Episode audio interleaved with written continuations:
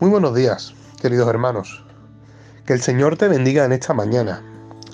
Quisiera dejarte con un pensamiento en el cual en estos días meditaba, ¿no?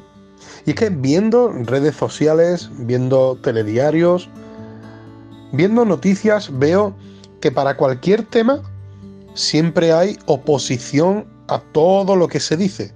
Es decir, y me explico, cuando se da una noticia o algo, o alguna asociación o alguien dice algo, salta a la palestra todos los que están a favor, que bien lo has hecho, que bien lo has dicho, pero sin embargo siempre hay otra oposición en la cual no están de acuerdo, no están conformes con lo que leen, con lo que dicen.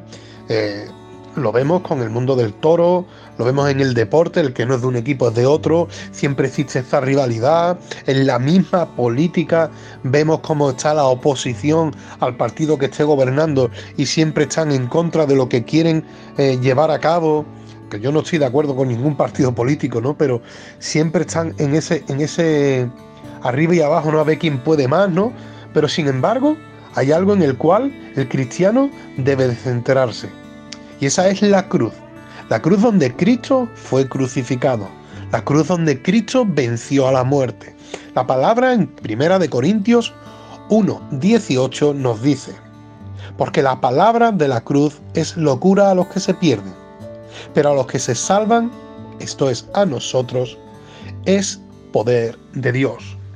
Qué bueno, ¿no? Es poder reconocer el sacrificio de Cristo, qué bueno es poder reconocer lo que Cristo hizo en esa cruz, porque no solo fue crucificado y punto, ni mucho menos. Eso es lo que puede pensar en e-, este mundo, ¿no?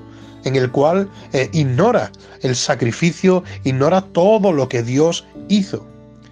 Pero, sin embargo, nosotros como cristianos debemos de proclamar esa muerte en la cruz ese sacrificio en la cruz y sobre todo esa victoria que Cristo consiguió en la cruz. El mundo seguirá pensando que todo esto es locura, pero para nosotros bendita locura. Como dice el final de este versículo que te he leído, a los que se salvan, esto es a nosotros, es poder de Dios.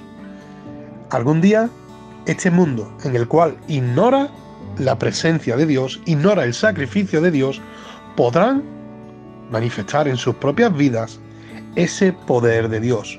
Pero para ello, primero deben de mirar hacia la cruz. Primero deben de reconocer el pecado que mora en ellos, para que así Cristo pueda actuar en sus vidas. Sigue pensando, sigue meditando, pero sigue observando ese sacrificio perfecto que Cristo hizo en la cruz. Que el Señor te bendiga.